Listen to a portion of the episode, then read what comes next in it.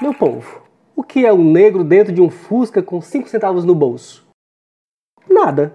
Pois 5 centavos não é dinheiro, Fusca não é carro e negro não é gente.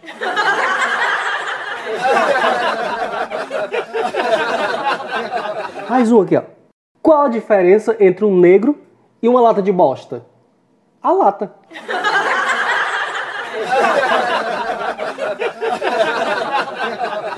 Tais piadas atualmente estão no hall de proibidas, por não passarem no filtro do politicamente correto. Será que tais piadas teriam o mesmo peso jocoso, seriam engraçadas, se houvesse a substituição do indivíduo negro por um sujeito branco? Piadas racistas só adquirem sentido e jocosidade dentro de uma situação marcada pela opressão e pela discriminação racial. A violência, o desprezo e a condescendência são partes integrantes desse tipo de piada.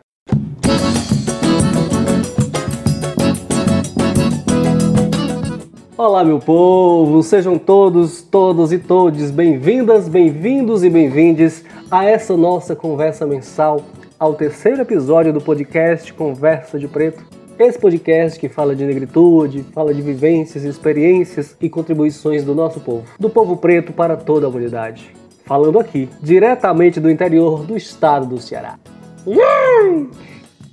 Para quem está chegando agora e para quem nos acompanha desde sempre, aqui quem fala é Claudece Santos, sou bacharel em Direito pela Universidade Regional do Cariri URCA e acadêmico em Serviço Social pelo Instituto Federal do Ceará IFCE Campus de Iguatu. Sou cearense, residente no interior do estado do Ceará, sou idealizador desse podcast e por enquanto estou sendo o desenvolvedor de conteúdo, editor e distribuidor. Por óbvio, caso não tenha feito uma ligação lógica, eu sou negro, né? E será sempre a partir deste lugar de fala que serão feitas todas as análises de temas que serão debatidos nesse nosso podcast. Antes de iniciar propriamente, necessito informar que este episódio tem como fonte de pesquisa o livro Racismo Recreativo de Adilson Moreira, que pertence à coleção Feminismos Plurais. Por óbvio que adaptei a nossa realidade para que possamos ter uma compreensão maior do tema, né?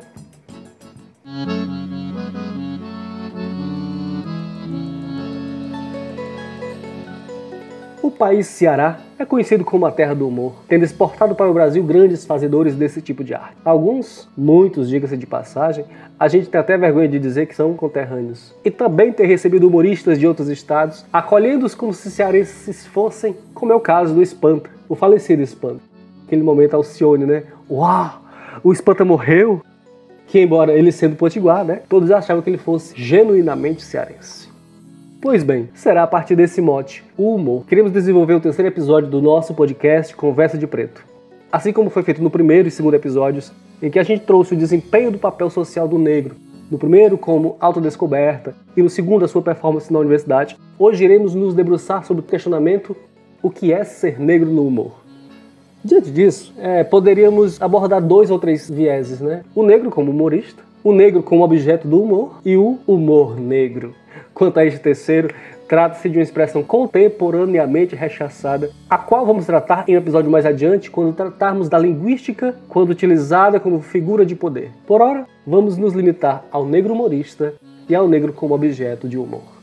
Se você já assistiu um show de humor nos anos 90 e primeira década dos anos 2000, conhece muito bem o teor deles. Agora, se você que me ouve pertence às novas gerações e nunca teve esse, entre aspas, prazer, poderá caçar aí pelo YouTube que encontrará algumas dessas, entre aspas, pérolas. Independente disso, creio que tanto um quanto o outro entenderá aquilo que estamos conversando durante todo esse episódio. Puxem aí pela memória de vocês de quais humoristas negros vocês lembram. Quais personagens negros existiam ou existem nos humorísticos que vocês assistiam ou ainda assistem? Façam esse rápido exercício de memória. 3, 2, 1. Eu sou da geração noventista, né? E certamente, assim como eu, quem viveu nesse período vai lembrar de alguns humoristas e personagens negros que as novas gerações jamais ouviram sequer falar. Dentre tais humoristas e personagens negros presentes nos humorísticos ao longo da história, vou me remeter a quatro pois são suficientes para desenrolar o fio do nosso tema. Augusto Temístocles da Silva Costa, o Tião Macalé. Antônio Carlos Bernardes Gomes, o Mussum. Jorge Lafon, a Vera Verão. E Rodrigo Santana, a Adelaide.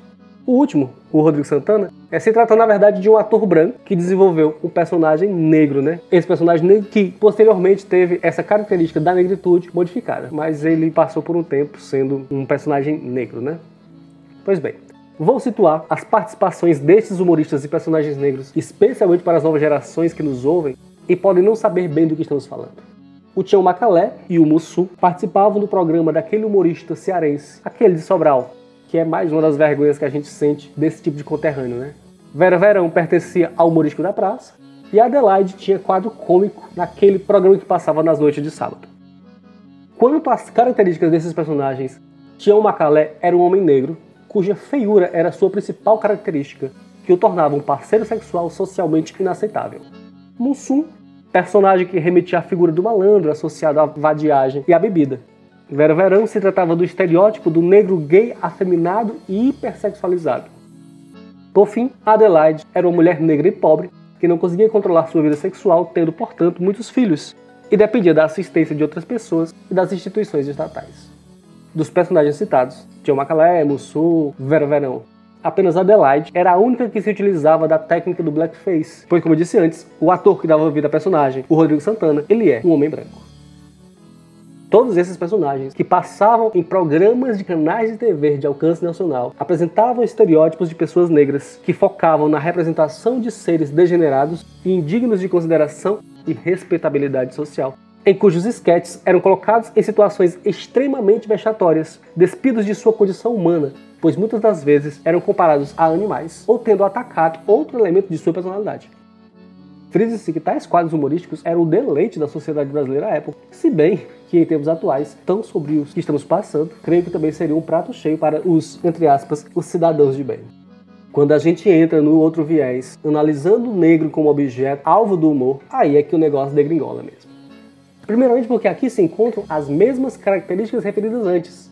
Associação da negritude à feiura, à imoralidade e à inferioridade assimilação de uma imagem aos símios, aos macacos e a outros animais. A concepção de que não são parceiros sexuais socialmente aceitáveis. Além disso, aquelas criaturas que se dizem humoristas utilizam frases, expressões, situações vexatórias e degradantes para ofender pessoas negras, protegendo-se sob o escudo do humor e, a partir daí, exercitar uma permissão plena para ofender.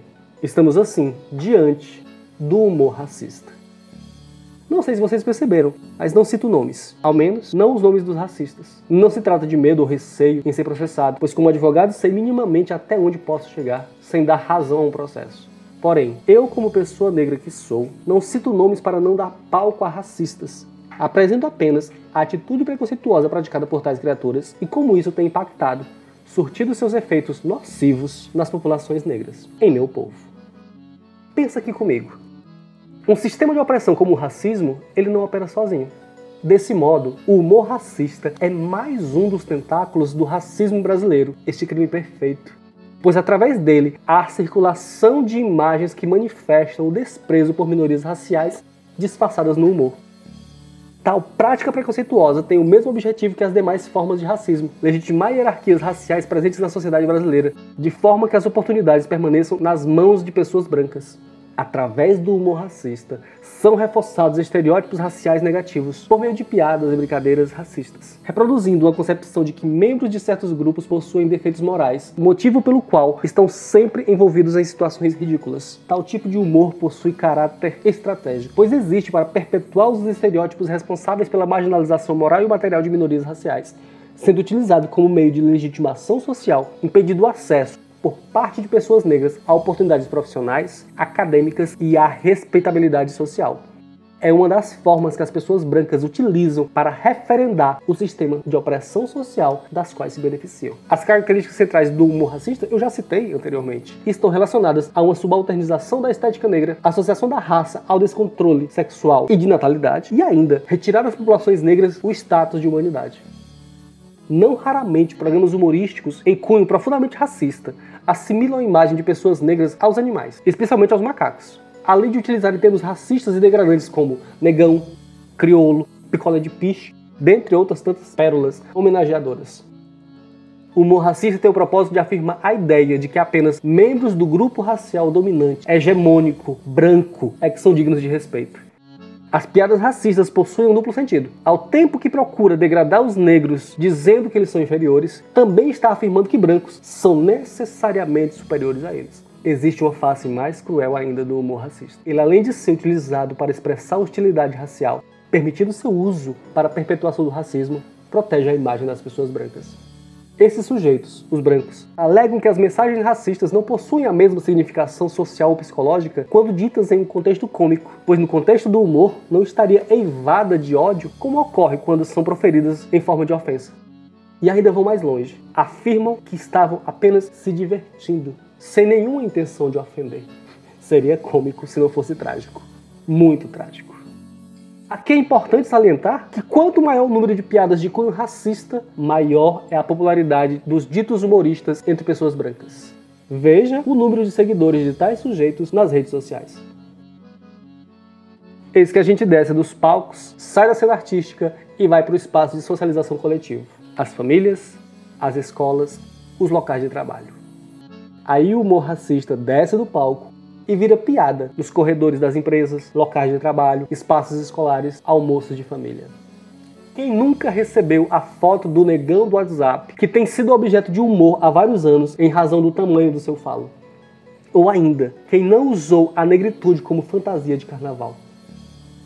Ofensas raciais contra negros na forma de piadas e brincadeiras ocorrem em todos os lugares, sendo utilizadas para produzir descontração em atividades recreativas, embora tais pessoas, especialmente aquelas que não são alvo da ofensa, se recusem a interpretar este ato como sendo ofensa racial. Tais criaturas não se consideram racistas. Como posso ser racista se tenho até um amigo negro? Agregada a tal argumento está a famigerada cordialidade que marca as relações raciais da sociedade brasileira. Um projeto social para mostrar que o Brasil é um país miscigenado e a raça não é um elemento importante na análise das relações sociais brasileiras, que tem como principal representante o autor Gilberto Freire. Mas que relações cordiais são essas? 400 anos de escravidão? Só se for. Para acabar de lascar, ainda existem aqueles que têm a audácia de dizer que quem classifica os episódios de, abre aspas, interações sociais, fecha aspas, como sendo de cunho racista, estaria inflamando um conflito em um país em que as pessoas de diferentes raças convivem de forma harmônica. Que delírio comunista é esse? Como se o fundo do poço não fosse o fim, havendo sempre uma laminha a mais para cavar. Os brancos, ao ofenderem as pessoas negras, especialmente aqueles que usam a negritude como fantasia de carnaval, defendem-se argumentando que estavam prestando uma homenagem. Eu não vou nem dizer onde você, branquela escroto, devia enfiar essa sua homenagem, porque senão eu seria banido da internet. Pois bem, eu sendo bacharel em Direito e advogado, não poderia deixar de falar das repercussões que tais discussões têm no mundo jurídico. Já antecipo que elas não são animadoras para a negritude. Considerando o racismo estrutural e institucional dentro do qual o Poder Judiciário está inserido. O racismo estrutural e institucional opera de forma a blindar pessoas brancas de acusações de crime de injúria racial e de racismo no âmbito do humor, no qual promotores e juízes, também brancos, se solidarizam com os criminosos e desconsideram tais acusações. Esses atores sociais afirmam que o conteúdo da mensagem entendida como ofensiva nada mais é que uma brincadeira, motivo pelo qual não poderia ser considerada crime. Como elementos argumentativos para tal tese, estão a assimilação estrutural das populações negras e a miscigenação racial. De modo que classificações raciais entre nós brasileiros não faria qualquer sentido, pois não utilizamos o critério racial para a construção de parâmetros identitários. Dessa forma, o escudo da cordialidade concederia às pessoas negras tratamento igual aos não negros, devido à miscigenação operada no Brasil, tornando esta nação moralmente superior a outros povos que criaram regimes segregacionistas, sociedades que utilizaram a raça como critério essencial de divisão entre os grupos. Tá passada? Alegações da existência de relações cordiais entre os envolvidos, o fato do ofensor ter amigos negros, a existência de um ambiente no qual todos fazem brincadeiras que mencionam a questão racial, são elementos que encontram profundo respaldo e validação, formando um pano de fundo para a defesa processual de pessoas acusadas de injúria racial e racismo, por meio do humor racista. Porém, o discurso da blindagem de pessoas brancas supera o caráter individual e alcança o nível deste grupo racial, da branquitude. Pois se juízes passarem a condenar pessoas brancas por injúria racial ou racismo, afetarão a imagem coletiva de todo um grupo social, contrariando o interesse histórico delas em demonstrar que o racismo não tem relevância no Brasil. É importante para este grupo racial hegemônico, branco, que não seja criada uma percepção de que o racismo é uma prática cotidiana, não podendo existir a materialização em uma decisão judicial que viesse a condenar pessoas brancas por crimes de injúria racial e racismo. Eu já imagino a cena. Um homem branco em sua poltrona de magistrado, vermelho de raiva, chega a gente consegue ver as veias aos berros, né, aos brados. Que absurdo é esse? Que história é essa? Não estamos na África do Sul, lá que teve um sistema de segregação. Não pode haver decisões favoráveis, senão estaremos reconhecendo que existe racismo no Brasil. Pois é. Ainda nessa vibe de blindagem às pessoas brancas, mantém-se o discurso de que um ato único de racismo não poderia ser visto como algo suficiente para a condenação penal de alguém, porque ele não faz parte da prática cotidiana dos acusados. Engraçado que quando se trata de indivíduos negros, uma única acusação de atos de furto, roubo ou tráfico são suficientes para uma condenação perpétua, bastando a acusação, mesmo sem provas. Já nos dizia Kabengele Bunanga, o nosso racismo é um crime perfeito. Se trata de um racismo sem racistas, no qual se blinda o ofensor e se pune duplamente a vítima, violentando as pessoas negras de inúmeras formas. A ofensa oriunda do seu agressor e a ofensa das instituições estatais que são racistas até o tutano dos seus ossos. Atualmente, alguns humoristas estão no mimimi desgraçado de que não se pode falar nada que já ofende. Tal pensamento e reclamação é reproduzida por tiozões em almoço de família que insistem em tais práticas nos encontros familiares, sempre se lamentando que não pode mais, entre aspas, brincar com nada porque qualquer coisa ofende. Bem, a gente sabe, não é qualquer coisa que ofende. O que ofende são os discursos de ódio, frases e expressões ofensivas que tais criaturas insistem em querer seguir proferindo abertamente, se escondendo atrás do escudo do humor, um humor racista. Apenas a título de reflexão final. Se em um show de humor a plateia possui placas com os dizeres racismo, homofobia, sexismo, machismo, misoginia, para serem erguidas toda vez que qualquer desses temas aparecesse, será que tais placas sequer baixariam? E no programa de televisão que você assiste todos os dias com a sua família? Ah, mas isso é só humor, não tem nada a ver, dirão muitos. Vem cá.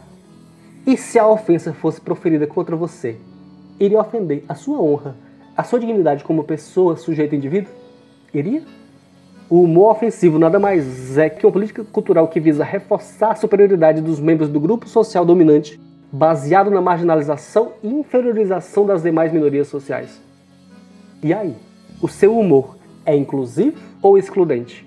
O humor que você consome é inclusivo ou é excludente? Creio que por hoje isso seja tudo. Creio que seja necessário para estabelecer algum questionamento em cada um de vocês.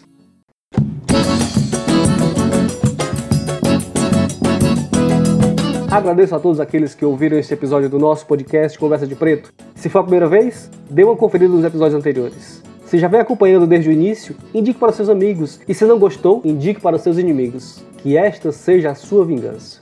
Acompanhe-nos em nossas redes sociais. Estamos no Instagram, arroba conversadepreto.podcast, no Spotify, Conversa de Preto, no Google Podcast Conversa de Preto e em mais outras cinco plataformas para que você possa ficar atualizado nas próximas postagens. Aqui, Cláudio Santos e este foi o podcast Conversa de Preto.